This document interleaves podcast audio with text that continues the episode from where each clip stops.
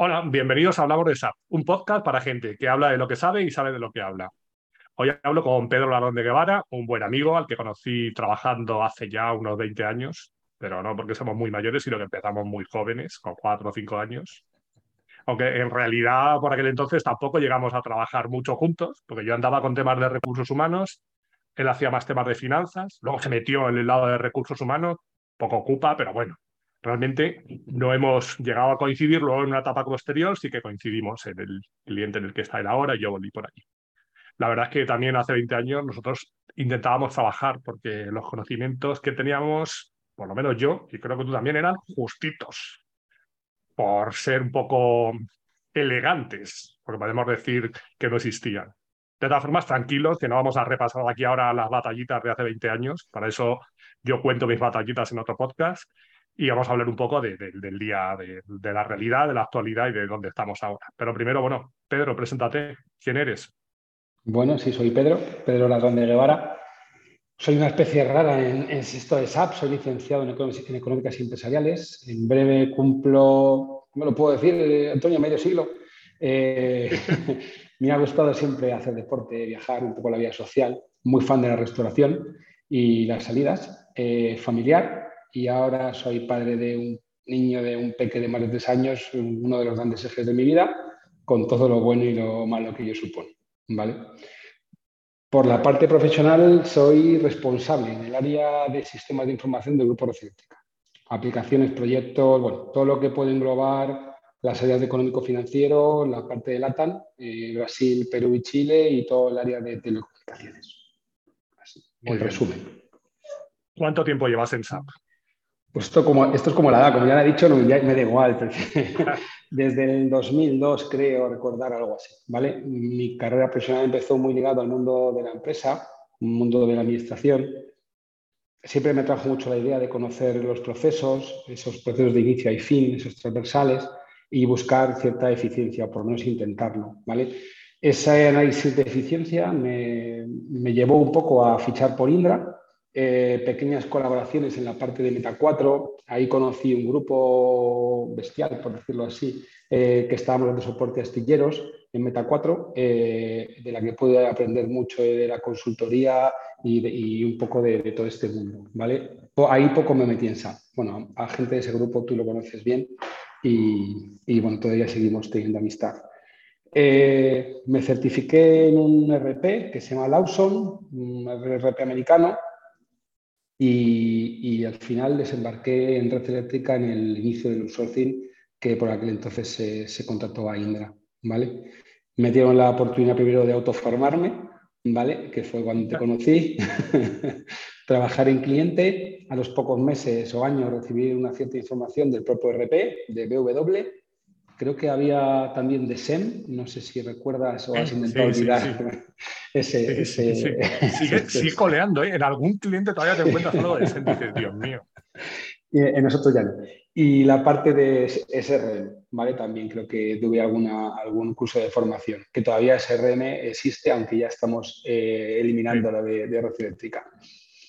Eh, estando en Indra tuve la suerte de, formar parte de otros equipos, otros clientes, como Canal de Isabel II, eh, donde formamos también un equipo muy bueno, muy joven, con muchas ganas de aprender, eh, gente con mucha pasión por SAP, que, yo creo que es fundamental para todo este mundo. Y bueno, ves otro cliente, otra instalación, otra forma de trabajar, un cliente además sabe que también le, le guardo muy, muy, mucho cariño, ¿vale? Todavía tengo contacto con ellos. Y, bueno, y otra serie de clientes en Indra hasta que, bueno, tuve la oportunidad de, llegarme, de llegar a los sourcing de red eléctrica, donde realmente empecé en todo esto. Vale. O sea, volviste a tus orígenes. Empezaste en el sourcing sin tener ni puñetera idea y al final has terminado muy mal. No lo deberías hacer para volver y al final estar formando parte de plantilla de red eléctrica. Sí, además, eh, bueno, en red eléctrica conocí a a tres personas en ese momento, cuatro que estaban allí, típicos de toda la vida, con muy tradicionales, ¿vale? que fueron Andrés Fernández, mi jefe, Marisa, Bernardo y Jesús Rubio.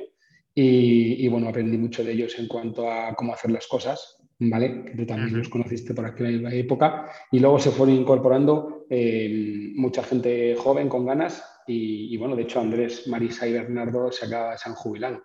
eh, durante estos últimos años. O sea, que sí, a, ti te queda poco, ¿eh? A ti te queda poco. Espero, espero, espero. bueno, ahora como están, como están, alargando mucho la edad de jubilación, digo, te queda poco, no nos quedan aquí 30 años hasta que nos podamos jubilar. No, no me importaría yo. Sí. ¿No? Sí, sí, dime, dime. No, que no me importaría, que al final yo creo que todos los que nos metemos en SAP eh, eh, te lo tenemos cierta pasión por este mundo y, bueno, yo estoy contento con lo que hago. O sea que. No, no.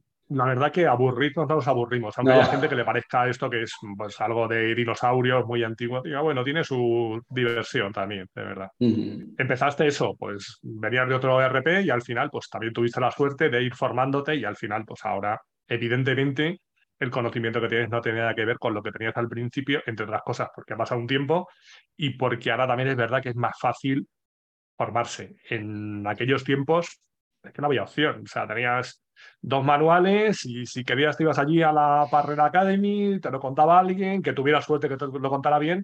Ahora mismo hay demasiada información, ahora estamos en el otro extremo y a lo mejor tenemos menos ganas de aprender. Pero bueno, ahora hablamos de dónde estamos ahora. Dentro del entorno SAP, a día de hoy, te defines como responsable de aplicaciones o cómo te defines.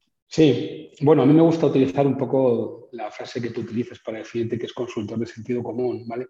Yo me he enfocado en el área económico-financiera y efectivamente dando servicio a un soporte, a un servicio, a un área de negocio interna de la empresa, ¿vale? Creo que darle sentido común a los procesos, a las necesidades de negocio, incluso a distintas implantaciones de sistemas, sean SAP o no sean SAP, ¿vale? Es fundamental. Lo que ahora llamamos eh, transformación digital, ¿vale? Optimización y eficiencia de los procesos, ¿vale? Pues yo creo que eso es fundamental. Al final, sí, sin un poquito de cabeza de sentido común, las herramientas dan igual. Entonces tienes que, esto va de personas, de procesos y luego ya los programas también. Hmm. Bueno, siempre pregunto dónde te puede encontrar la gente, a la gente con la que hablo. Yo creo que tú muy visible no eres en redes, en LinkedIn sí que estás por ahí, en algún sitio más. No, a nivel de redes sociales poco. ¿vale? Mi interrelación es muy pequeña, redes social, algo, más en LinkedIn, pero más de, soy de mirar que de, que de participar, ¿vale? Eh, aunque espero, espero poder cambiar eso porque te oí a ti hace mucho tiempo decir que, que, bueno, que creo que si todos fuéramos más participativos se podría generar un beneficio común importante.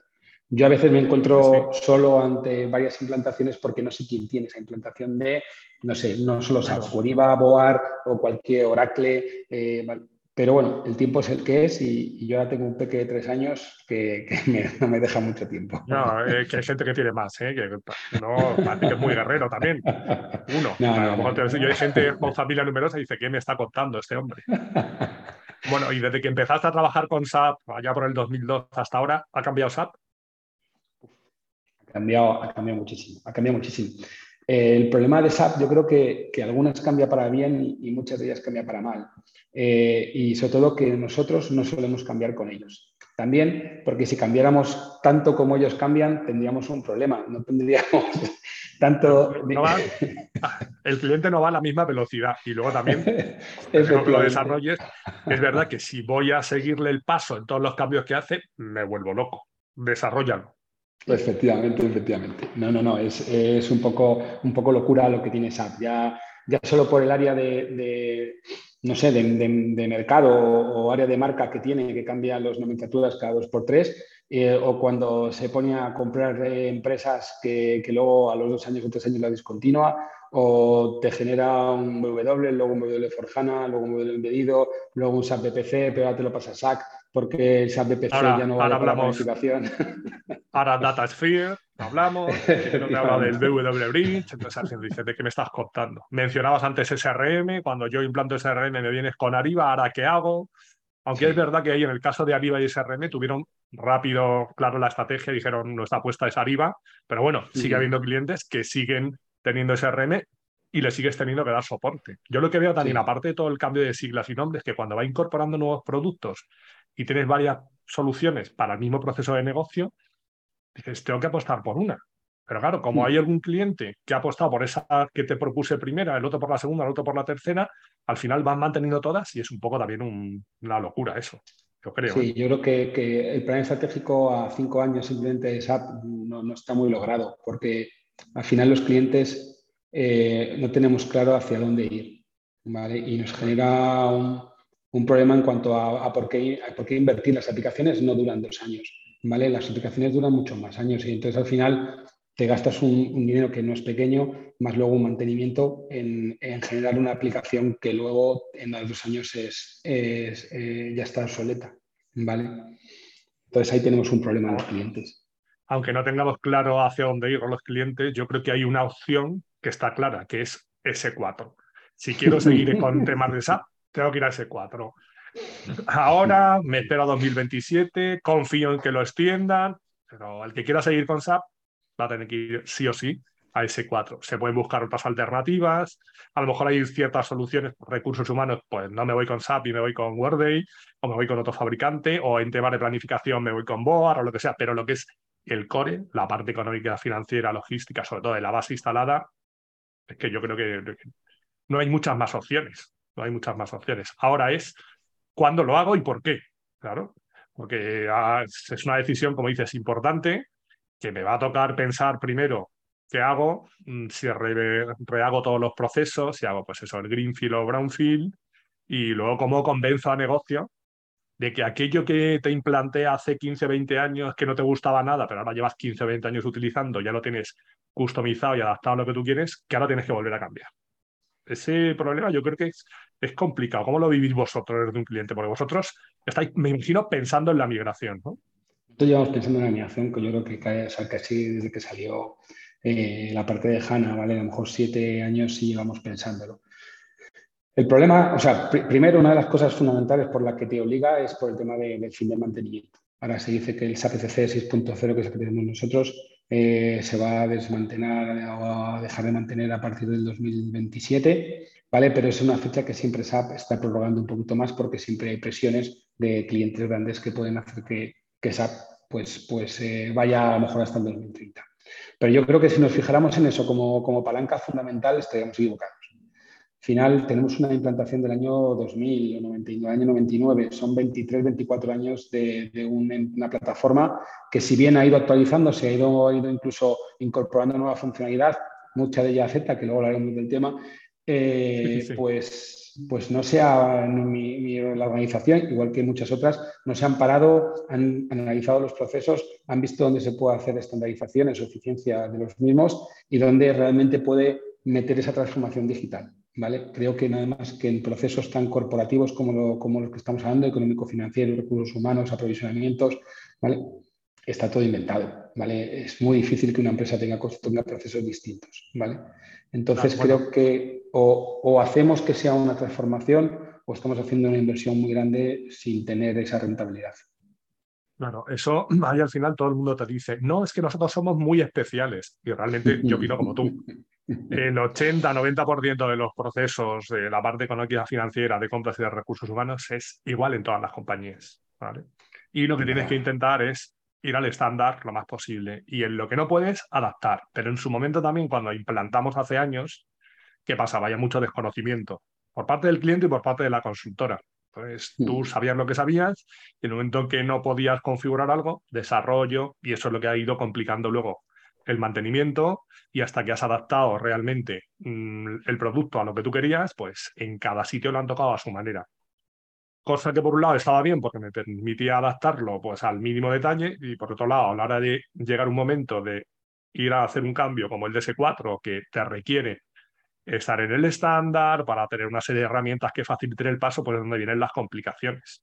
Yo también digo que hemos estado viviendo 20 años de arreglar todas esas chapuzas que hicimos en su momento.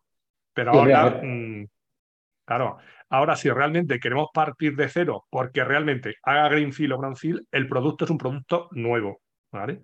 Los conceptos son iguales. Cuando pregunto esto se cambia mucho, algunos me decís que mucho y otros que nada.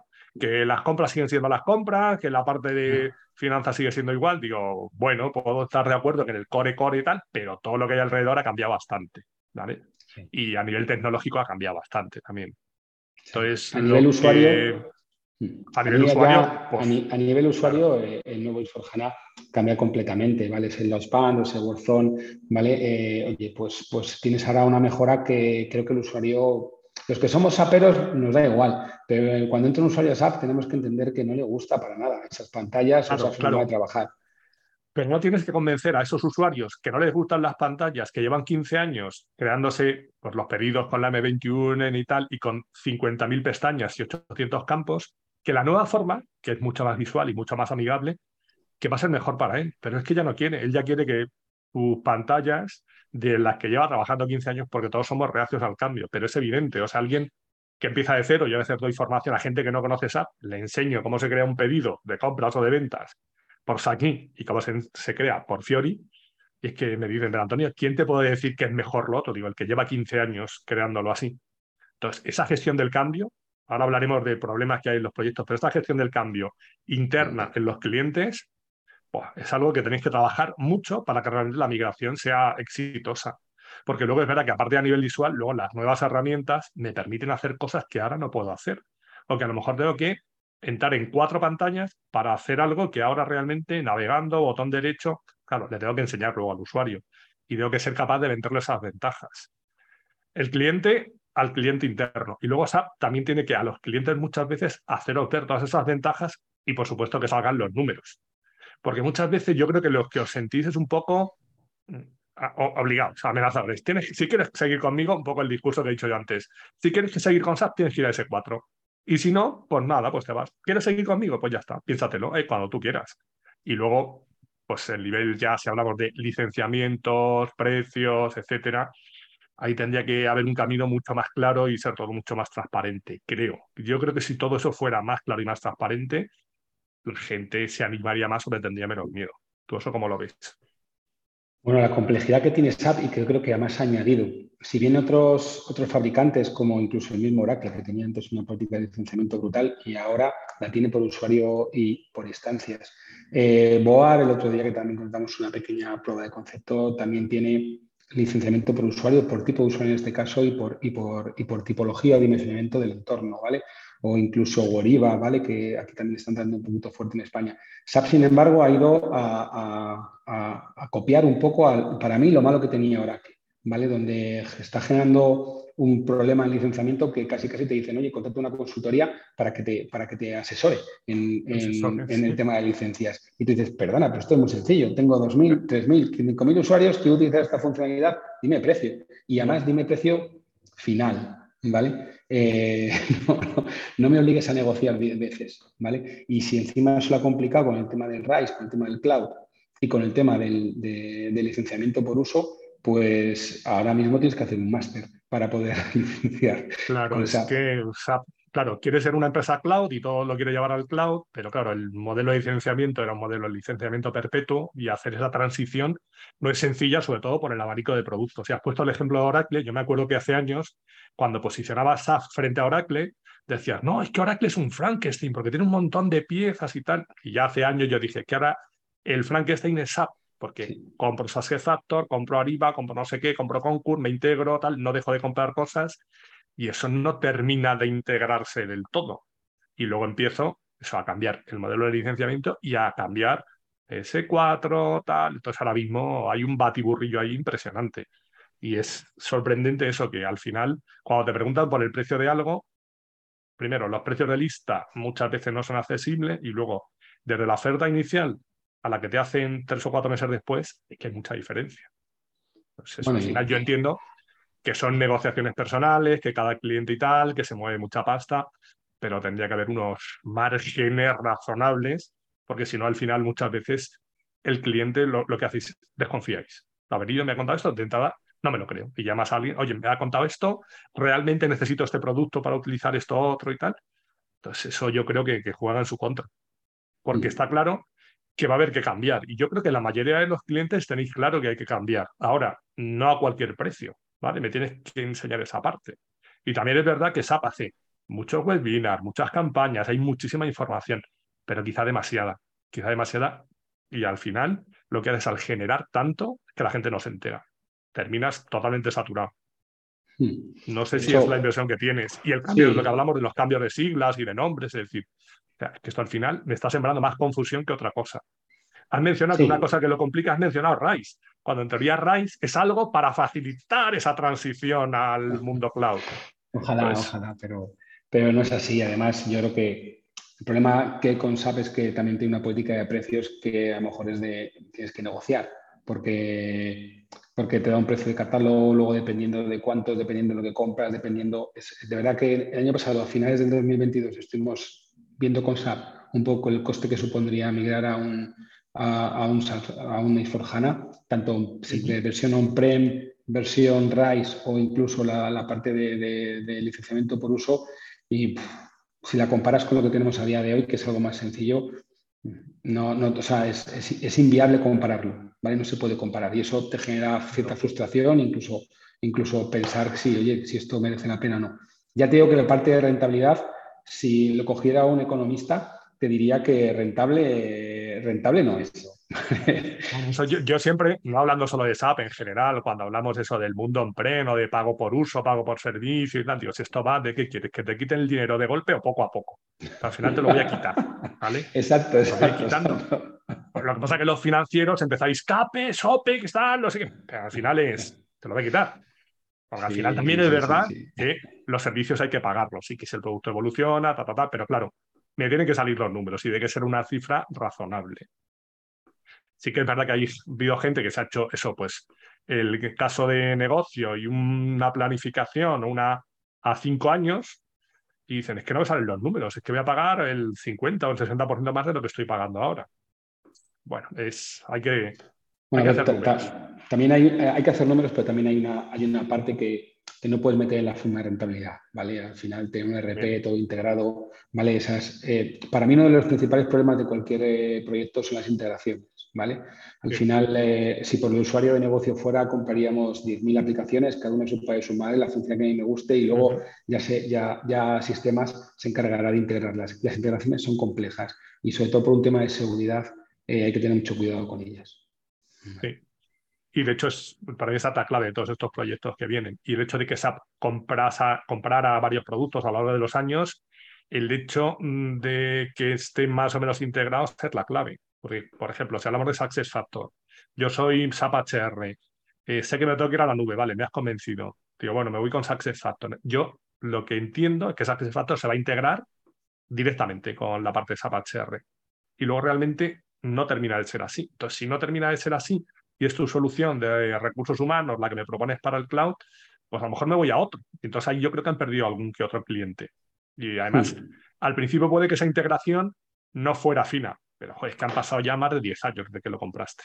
Y te digo Factor, como te digo Concur, es verdad que también esas integraciones han ido mejorando, han evolucionado mucho, pero hay clientes que se quedan con lo que vieron hace 10 años y dicen, que esto no se integra, se integra fatal, porque el cliente tampoco está en el día a día de todas las actualizaciones que puede haber.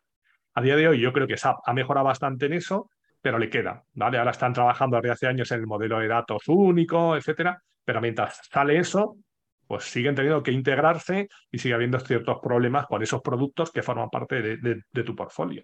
Pero vamos, la integración es clave en estos proyectos. Y también es verdad, yo digo siempre que SAP no lo puede hacer bien todo. A lo mejor hay cosas que las hace mejor otro. Bueno, pues te integras con ese otro y ya está. Pues cuando sacaron, por ejemplo, el tema de ahora BTP, antes SCP, querían tenerlo todo. La infraestructura, el servicio, la plataforma. Hombre, luego la jugada que hicieron de, bueno, la infraestructura se lo damos a Amazon, Azure y tal, creo que tiene más sentido. igual, entonces hay ciertas áreas, pues a lo mejor en CRM tengo Salesforce que me está haciendo pupa. Pues puedo luchar contra él o decir, bueno, pues yo ya asumo que los clientes van a tener el core y en CRM muchos van a tener Salesforce. Pues vamos a crear integraciones. Al revés pasa igual, ¿eh? El otro día estuve en una sesión de Salesforce y Salesforce lo mismo. Salesforce compró precisamente una plataforma integrada, Mulesoft, y con eso se integran con lo que quieran, con SAP, con lo que sea. O sea, al final, esa es un poco la clave. Y lo que es verdad también que no puedo tener, como has dicho, si fuera por el negocio, tengo 100 aplicaciones y luego integrarlas todas. Yo creo que debes tener una principal donde esté casi todo y si puedes tener luego alguna, pues porque esa no lo hace todo como tú quieres. Eso yo creo que es la estrategia. Bueno, hablamos de mm. SAP y de los problemas. Pero ¿y los partners? ¿Los partners están preparados para la migración? Yo sé que vosotros tenéis algunos proveedores homologados, pero bueno, aparte habláis con más gente. ¿Tú cómo ves el nivel general? A ver, yo creo que, a día de hoy sí hay una pequeña convulsión en el mercado tecnológico. Es decir, los consultores buenos sí se están eh, un poco están cambiando mucho de, empresas y nos están generando un pequeño agujero en cuanto al servicio que están dando los distintos partners, ¿vale? Pero eso no le puedo ocupar a los partners de ello, ¿vale? Eh, yo creo también que, también está todo avanzando mucho y, bueno, pues no, están, no se está formando a la gente como debería formarse. Y volvemos a lo que tú y yo vivimos cuando empezamos. Hay mucha autoformación, hay mucha gente junior que coge de repente un proyecto y manda un responsable y eso genera además un malestar en cuanto a las implantaciones. Por ponerte, por ejemplo, un, pequeño ejemplo, ¿vale? Hace poco hemos puesto en producción una aplicación de BTP, ¿vale? Eh, que le hemos hecho paquetizada mediante tecnología Capsel, ¿vale?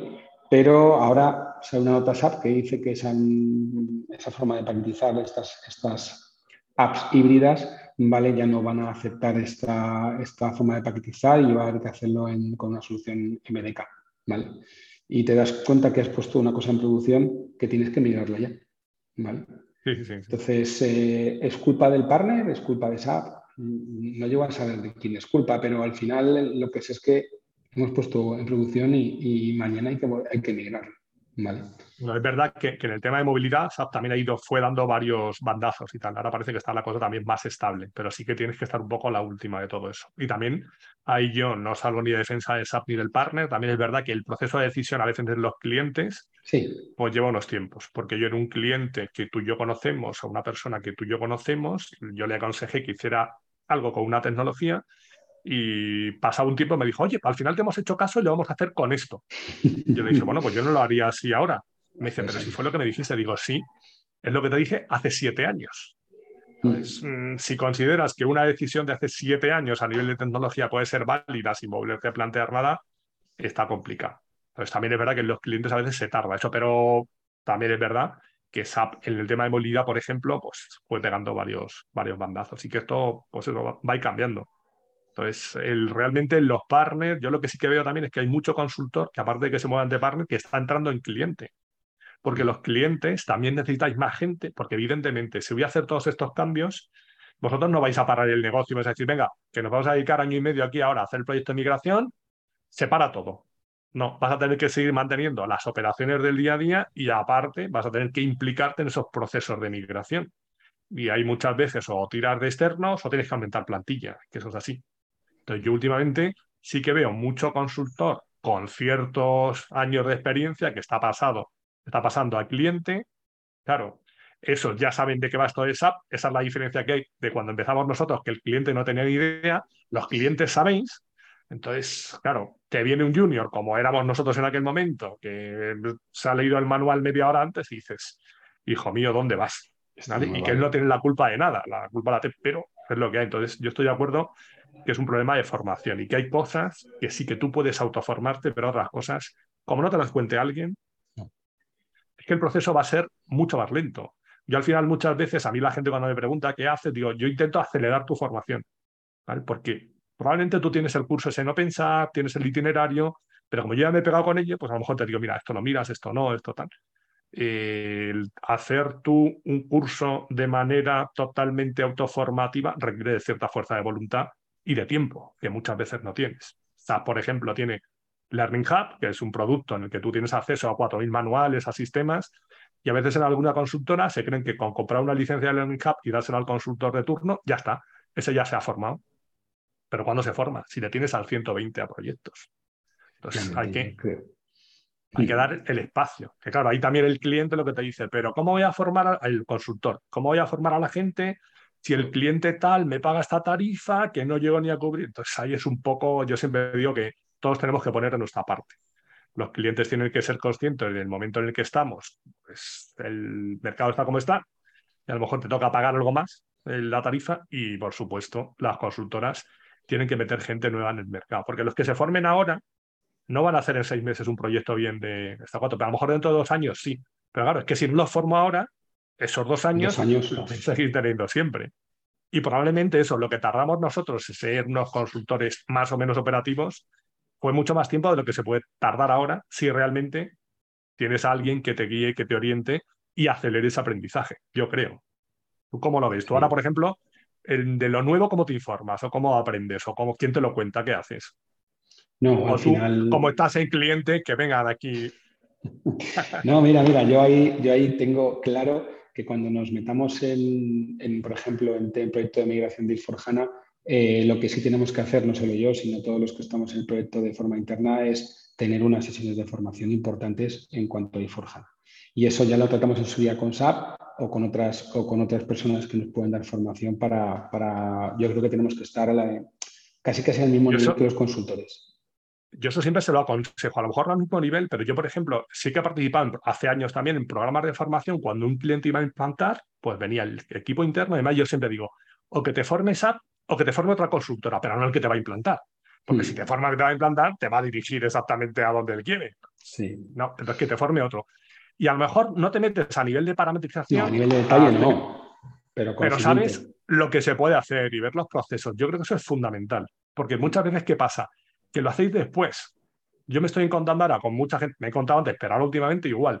Me ha implantado no sé quién, llevo año y medio y me voy a formar. Y todos como siempre. Bueno, pues como yo cuando me formé, cuando yo me formé, yo llamé luego por teléfono a red, a compañeros que conocemos, y les dije, el 90% de lo que he hecho en los tres últimos años, tirarlo a la papelera. Pero no me hicieron caso, porque yo, pasados 15 años volví y me encontraba mis tetas por allí danzando. Mm. Pues eso es, eso es fundamental. Fórmate antes, y vosotros igual, como cliente, entérate antes de qué se puede hacer más o menos. No porque no te vayan a, porque tampoco es que la consultora te vaya a meter goles, yo no estoy de acuerdo en eso. No, La consultora va un poco, te cuenta lo que él sabe, pero es verdad que si tú, él se da cuenta que tú sabes también de qué va el tema, se va a preocupar en formar más a su gente, etcétera, etcétera. Y al final es bueno para todos. Porque al final son problemas para vosotros, para ellos, para todos. Pues la lo que estoy viendo es, fundamental. Y lo que estoy viendo también es que muchas empresas lo que hacen es contratar una asesoría, una consultoría, para que eh, haga esa, labor de control hacia el implantador. Y creo que, está bien, que está bien porque posiblemente entre todos se pueda formar un buen equipo, pero creo que el, cliente cada día tiene que, conocer más lo que se está implementando. Primero, conocer los procesos, o sea, sistemas de información tienen que conocer los procesos de la casa, por lo menos a nivel global. Y segundo, tiene que conocer los sistemas en los que se está implantando. Si no. Tiene que conocer pues... los procesos de la casa y luego los procesos estándar. Y luego hacer esa labor de gestión del cambio con el dueño del proceso y con los usuarios de que no, que esto al final va a ser mejor, porque la gestión del cambio siempre va a estar ahí. Y lo que pasa es que si vamos alargando la fecha y vamos acercándonos a 2027, SAP no lo cambia, pues lo que va a pasar es que cada vez vas a tener menos tiempo y vas a decir que funcione como está. Eso, eso es lo que va a pasar, yo creo, sobre todo en España. Es un problema a nivel mundial, porque yo veo estadísticas por ahí a nivel mundial, pero en España, como lo dejamos todo para última hora, madre mía. Sí, de, hecho también tenemos que ser conscientes que los, que los negocios tienen su trabajo y tienen ah, su dedicación y que tienen que hacer ese hueco para la dedicación, incluso tienen que hacer, a veces tienen que contratar externos que hagan su trabajo para ellos dedicarse al proyecto.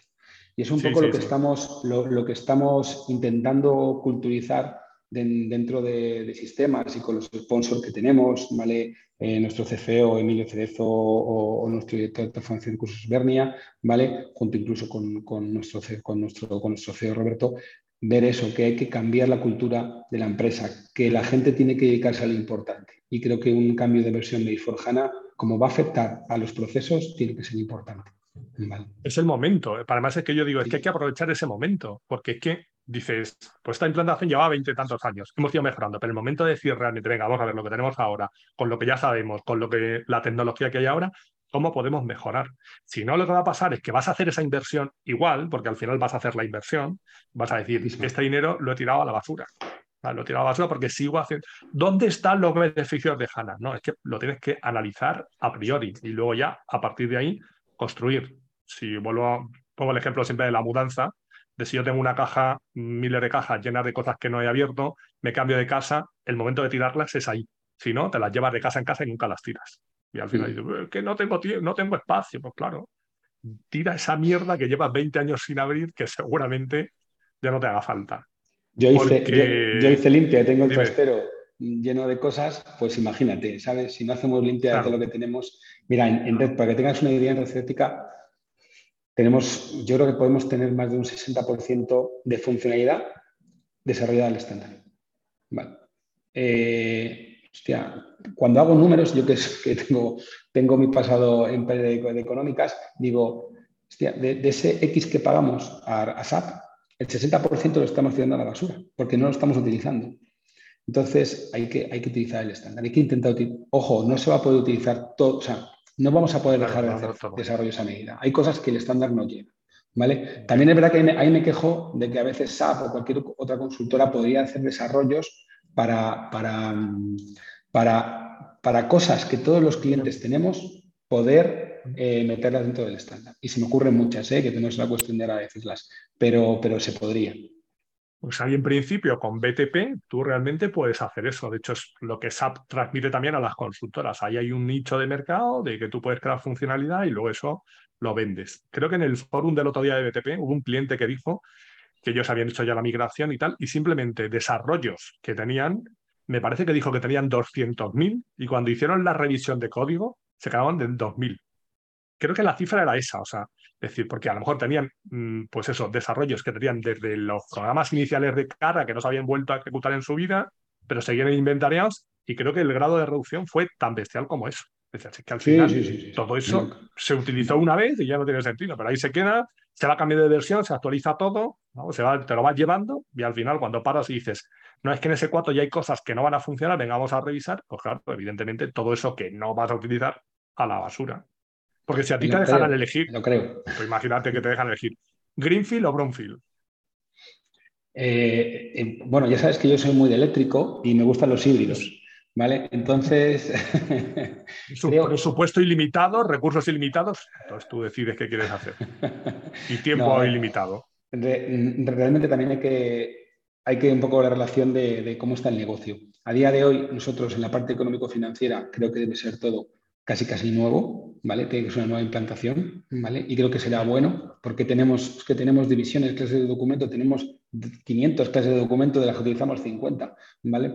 Tenemos cosas que tenemos que mejorar y eso solo se puede hacer con implantación, sobre todo el mundo económico, financiero o incluso aprovisionamientos, ¿vale? En la parte de mantenimiento que está un poquito más desarrollada a medida, tenemos que revisar, ¿vale? Creo que ahí vamos, nuestro mantenimiento es verdad que es un poco raro. Tenemos unas líneas, tenemos estaciones, tenemos equipos, tenemos que ver cómo poder hacerlo, ¿vale? Hay mucho desarrollo, mucho de ello se va, se va a ir al estándar, ¿vale? Pero hay otro tanto por ciento que sí tenemos que mantener en la parte de mantenimiento, ¿vale? Ah, Ahí sí somos algo, algo, excepcional, pero sí, sí, somos un híbrido, claro, claro. Me preocupa el histórico en el caso de los híbridos, porque al final el histórico sí hay que ver lo que podemos mirar, que deberíamos mirarlo imprescindible tenemos que, yo creo que dejar de mirar al, pasado y convertirlo al futuro, ¿vale? Que vamos a perder mucho tiempo en eso y lo que tenemos que hacer es construir los nuevos procesos, ¿vale? Y eso no nos va a dar ningún, ningún valor añadido. Luego, a la hora de construir, una de las cosas que hay que hacer sí o sí, que ya sabrás, es el tema de los business partners. Entonces, el tema de los mm. business partners es algo que se puede empezar antes de migrar a ese 4 HANA.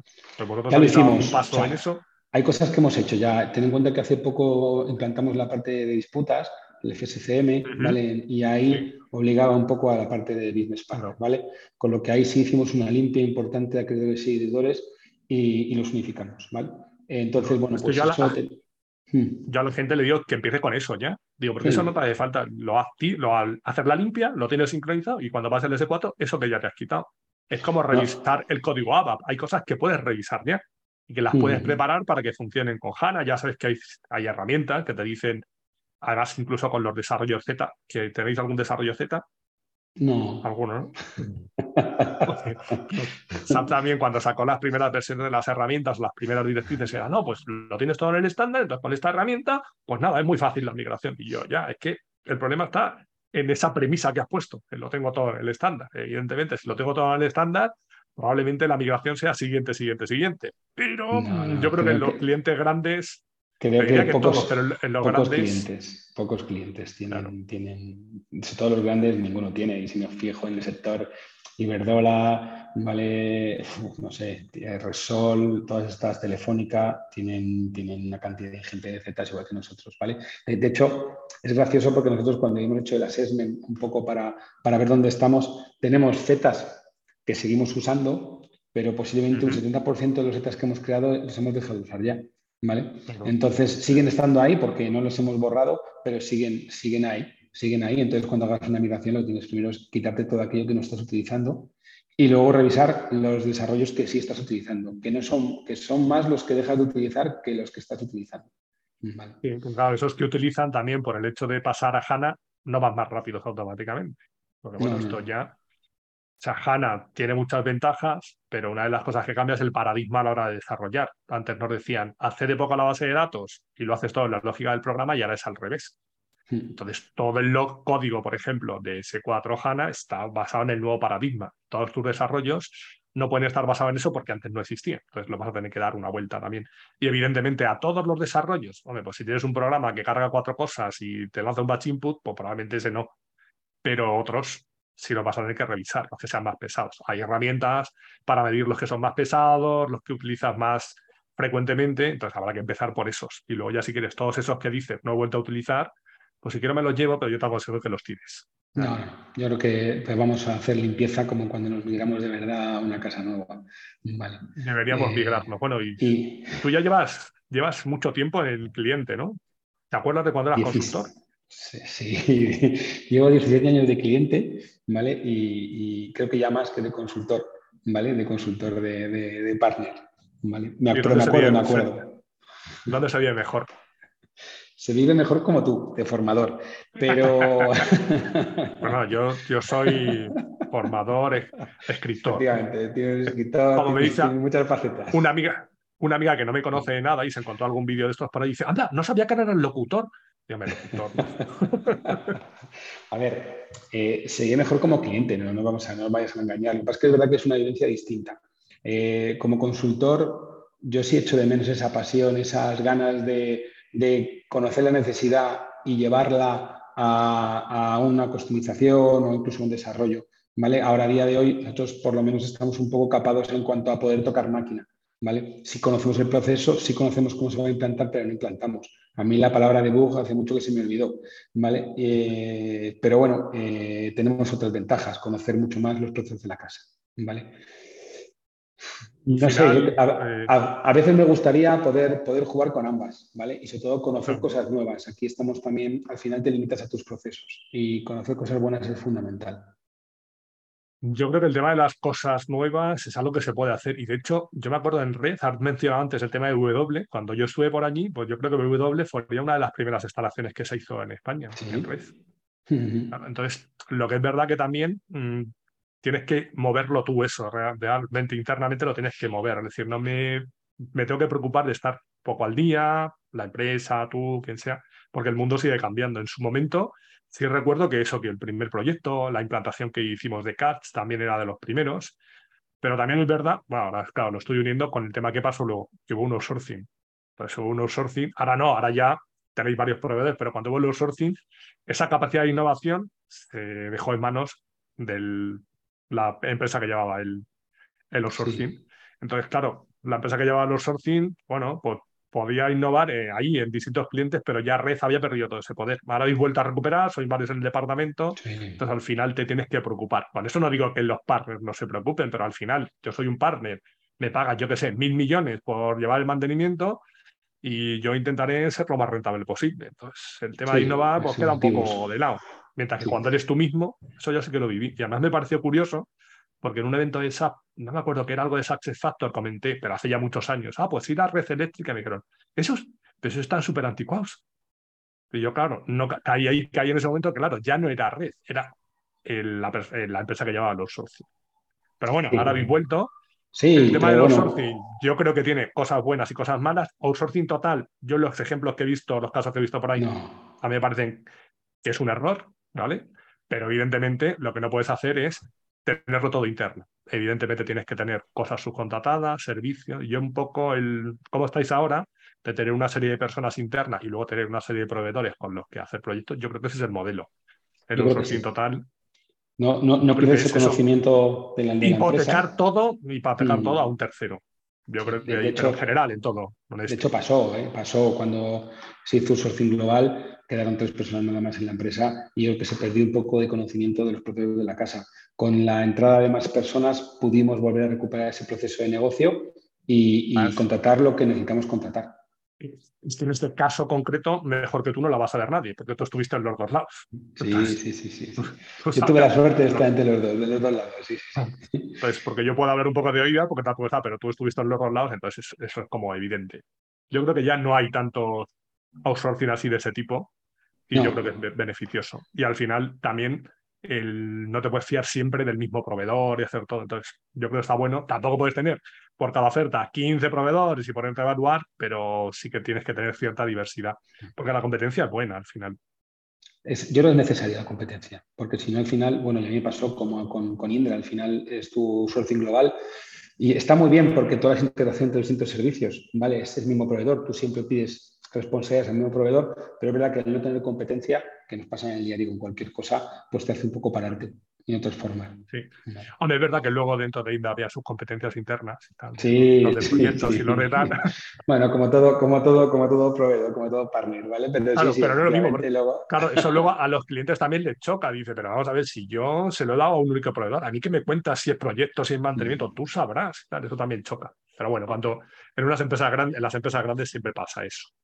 Bueno, entonces, en los próximos años creo que te vas a divertir, ¿no? Te va a tocar. Sí, bueno, nos, hemos estado divirtiendo. ¿eh? Eh, nos hemos ido preparando un poco a todo este mundo HANA primero, ¿vale? Con el tema de, migrar de SAP W, que teníamos un SAP W, como tú conoces, anticuado del año 2000, eh, que hemos ido actualizando, pero que no habíamos dado el paso al W for HANA, que ya lo hicimos el año pasado. También el SAP BPC, que lo implantamos de forma, el SAP BPC que yo llamo tradicional, Sí, el año pasado hicimos un cambio al BPC eh, for HANA. No nos, fuimos, no nos fuimos a SAC porque solo utilizamos la C de consolidación. Eh, y luego también estamos intentando llevar ciertos desarrollos que son los más importantes y aquellos que tienen cierta movilidad a BTP. ¿vale? Incluso este año yo creo que vamos a utilizar el WordZone para poder eh, utilizarlo de esa lanzadera hacia apps, a distintas apps, a distintas funcionalidades, incluso con algo de recursos humanos. Vale. ahora hablas de la Warzone cuando todavía hay muchos clientes que no están ni en el Launchpad. Entonces ahí ya se habla de BW. Entonces en BW dices, de BW, SAP me dijo, vete a BW4, después al Data Warehouse Cloud, ahora me hablas de Data Sphere. Dios, es que no te puedo seguir. En el tema de las aplicaciones, al principio, no, olvídate del SAGI. Hace muchos años utiliza el Business Connector, no lo utiliza nadie. Ahora entra mm. por Fiori Lampad, ahora por la Warzone. Al final, claro, la, gente va recibiendo input, SAP sigue avanzando, que a mí me parece bien que siga avanzando, pero como le digo a algún compañero que tengo allí dentro y amigo, le digo, vosotros seguís avanzando y no os dais cuenta que el cliente o los clientes en general no pueden ir a la misma velocidad, con lo cual la brecha cada vez es más grande. Sí. Párate un poco, frenate un poco, ayuda al cliente, dale la mano y hazle que avance un poquito más deprisa, porque si no, es que cada vez es más grande esa distancia. Y no ayuda nada, cambio de términos, nuevos productos que hacen algo parecido, eso no ayuda nada. No, de hecho, nosotros tuvimos en la implantación de Satisfactor, que no, es que sea mala la implantación ni nada, pero es verdad que tiene algunos defectos.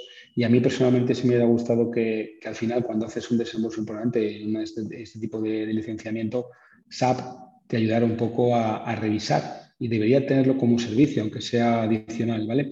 Revisar esa implantación, ¿vale? Que capaz que yo supongo que ellos tampoco tendrán eh, estructura para poder hacerlo. Pero deberían optar a tener estructura y a conocer las implementaciones que se hacen, por lo menos las más grandes de, España. Nadie, nadie va sobrado de recursos. Y yo creo que SAP tampoco. Es otra de las cosas por las que también yo creo que no puede alargar esa fecha de 2027, porque alargar esa fecha es seguir teniendo que dedicar recursos a mantener lo que hay. Entonces yo creo que es que eso es imposible. Hace poco estaba dando una formación en un cliente y quería que le contaran los Adobe Force, pero claro, esa gente trabaja con Adobe Force interactivos, pero sigue tocando smartphone, sigue tocando SAP Script. Entonces dice, claro, es que al final, y sí, son, son cosas que al final es para sacar formularios, pero cada uno tiene su ciencia. Claro, si SAP dijera, no, a partir de ahora, a tomar por sacar los smartphones, todos son Adobe, pues ya está. Pero no, no, sigues teniendo que tocar SAP Script, pues en tu caso de finanzas el Report Painter y tal. Hace poco leí que en recursos humanos, por fin, en 2022, se habían calzado ya el sistema de información de personal, que quiero ser un informe, bueno, una serie de informes, que si ya en los años 2000 daba vergüenza lanzarlos, ahora ni te cuento, y todavía seguía estando la transacción por ahí. Hasta ahora, en 2022, en S4 HANA 2022, por fin ha desaparecido.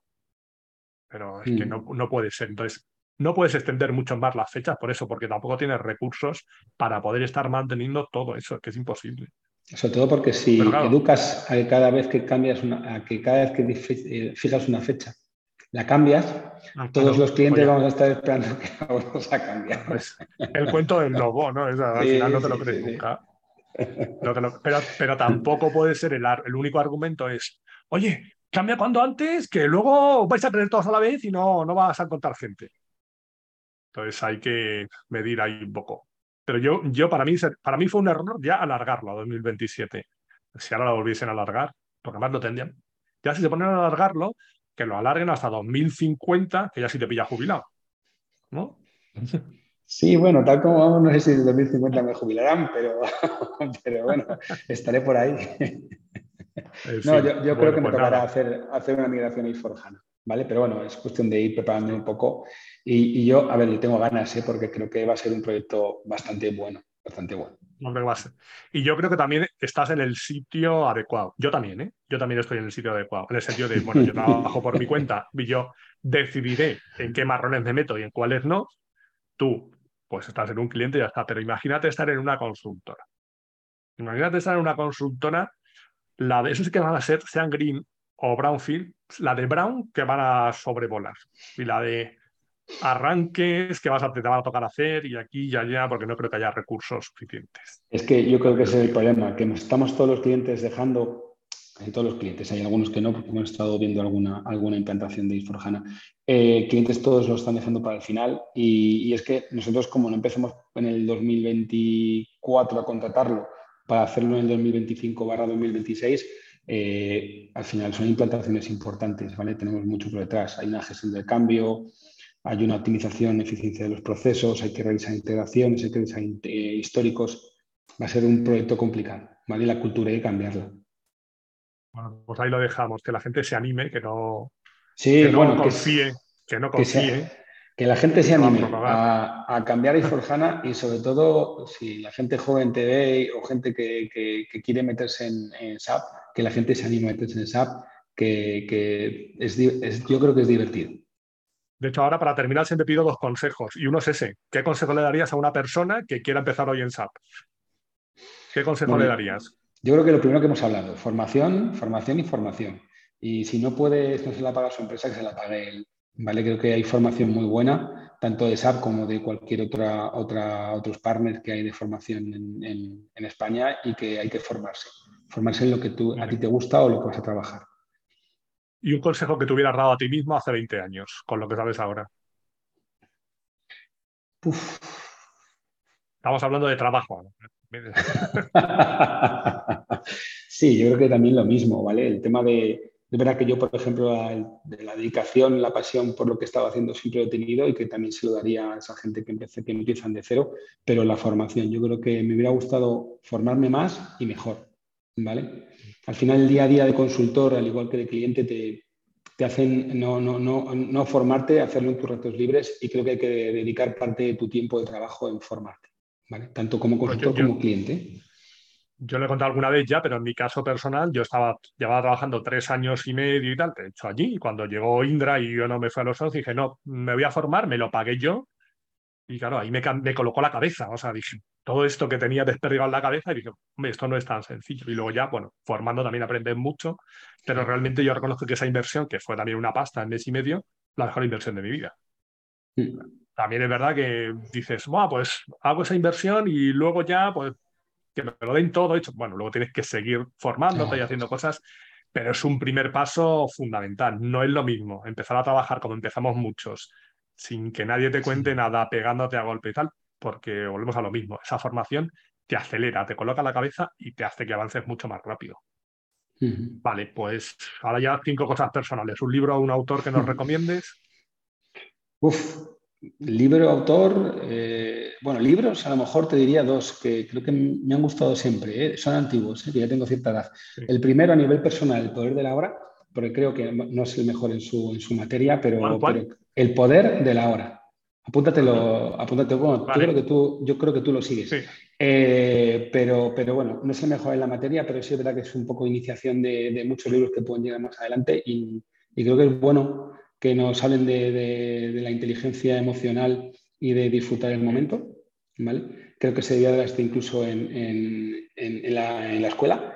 ¿vale?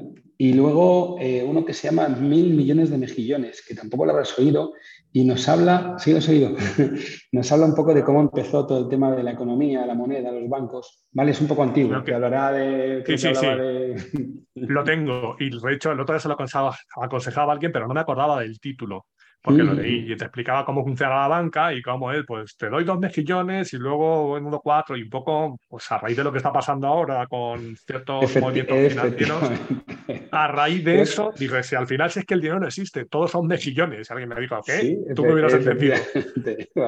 Y dije, le dije, tengo que buscar el libro, digo, porque no me acuerdo, me acuerdo de qué iba, pero no me acordaba el autor, ¿cierto? Lo tengo. Y lo de que era antiguo es un clásico para nosotros. Bueno, ya, pero que habla de, habla de, no sé, José María Aznar y habla de, creo que incluso un nombre a Pablo Iglesias, pero vamos, voy al principio, entonces, bueno, pues a la gente que lo ve ahora dirá, esta gente que era? ¿Quiénes eran? ¿Vale? Porque la historia no se estudia mucho en los colegios, ¿vale? Una, peli, una película o una serie que nos recomiendes. Uf, con películas que tengo un peque y películas puedo ver pocas, pero me gustaría ver Avatar. La nueva de Avatar sí me gustaría verla. Eh, sí veo más series, ¿vale? Eso sí, las utilizo para desconectar. No te voy a decir ninguna así eh, muy interesante. Casa de papel, machos alfa, ¿vale? Eh, a ver si hacen la segunda, la, segunda serie, el segundo capítulo, la segunda. de todas formas, lo que has dicho de Tengo un peque tampoco, estoy seguro que has visto la misma peli 50 veces. todavía, todavía no, pero me queda en, pues, un pues año o algo así, me, va a tocar. Seguro, dedícate a yo que sé, a ver Nemo o Coco o la que toque en ese momento, pues eso, 30 veces. Una canción o un grupo que te guste. Uf, canciones, así no tengo ninguna que me, que diga oh, esta canción de mi vida. La música española, me gusta mucho la música española. ¿vale? No sé mucho muy bien cantar, pero, pero bueno, si me pones música española me, puedo animar. ¿vale? No hace falta que cantes. A mí también me gusta. ¿eh? Eh, ¿Una ciudad o un país? Eh, extranjera, Praga y española, Granada. Aunque es verdad que a mí el norte, lo que es Asturias y Cantabria, me puede. Pero vamos, esas dos ciudades para mí son, son fascinantes. Praga y Granada. En Praga cerveza, en Granada las tapas también, está bien. una comida, una bebida. Uf, comida soy de buen, soy de buen comer, ya lo sabes. Y beber, hago mis pinitos, ¿vale? Mira, la semana pasada estuve, estuve en Sevilla por un tema laboral, estuve cuatro días, estuve tomando algo en el burladero, tapas y tintos, no me pagan nada por, por decirlo, ¿vale? Eh, tartar de atún, cola de toro y culán de chocolate con un buen vino en la casa. Me parece brutal. Madre mía. O sea, es que no solo es una música ya dado el sitio, el menú, tartar de atún, además. Sí, si vas por Sevilla, vete al sitio. Es verdad que tampoco es encantador, pero, pero se come muy bien. La mejor cola de toro para mí de España.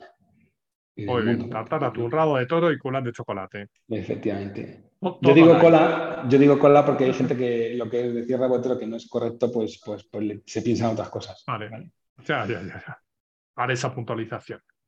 Y bueno, pues nada, para finalizar, cuéntame si te gustaría que hablara con alguien en concreto o que hablara de algún tema y yo pues intento contactar con quien sea. Si no quieres nominar a nadie, pues de un tema. No, no nominar no, porque ya me metieron a mí en un marrón, no ah, voy a decir el nombre. Claro, yo sí lo voy a decir, es verdad que siempre lo digo. Aquí estás por culpa de José Riaza. Efectivamente. Accenture por aquí no, unos meses. no se va a llevar ningún proyecto en los próximos cinco años en red eléctrica. Y, y, no, yo creo que estás tratando muchísimos temas, ¿vale? Y ya el otro día tratamos a BTP, que a lo mejor era un poco más lo que yo estaba, lo que yo estaba intentando mirar. Eh, a lo mejor tema de integraciones, no sé si en algún, algún Sí, hablé con uno, pero voy a hablar también de ese tema, integraciones y BTP. sé mm. con la persona con la que le voy a hablar. Vale, lo dejo por aquí. Al final, eso, hablo con mucha gente. Como dice, tú has dado un punto de vista de un cliente, cómo te planteas la migración, qué problemas ves con SAP, etcétera. Luego todavía hablo con alguien que es más técnico. Entonces hay gente que me dice, es que todo es muy técnico. Le pillan a alguien funcional. Es que debería ser más técnico, es que debería ser más funcional. Digo, bueno, es que al final, yo digo, hablamos de SAP y es un poco desde todas las perspectivas, desde una consultora, un cliente y evidentemente nadie sabe de todo.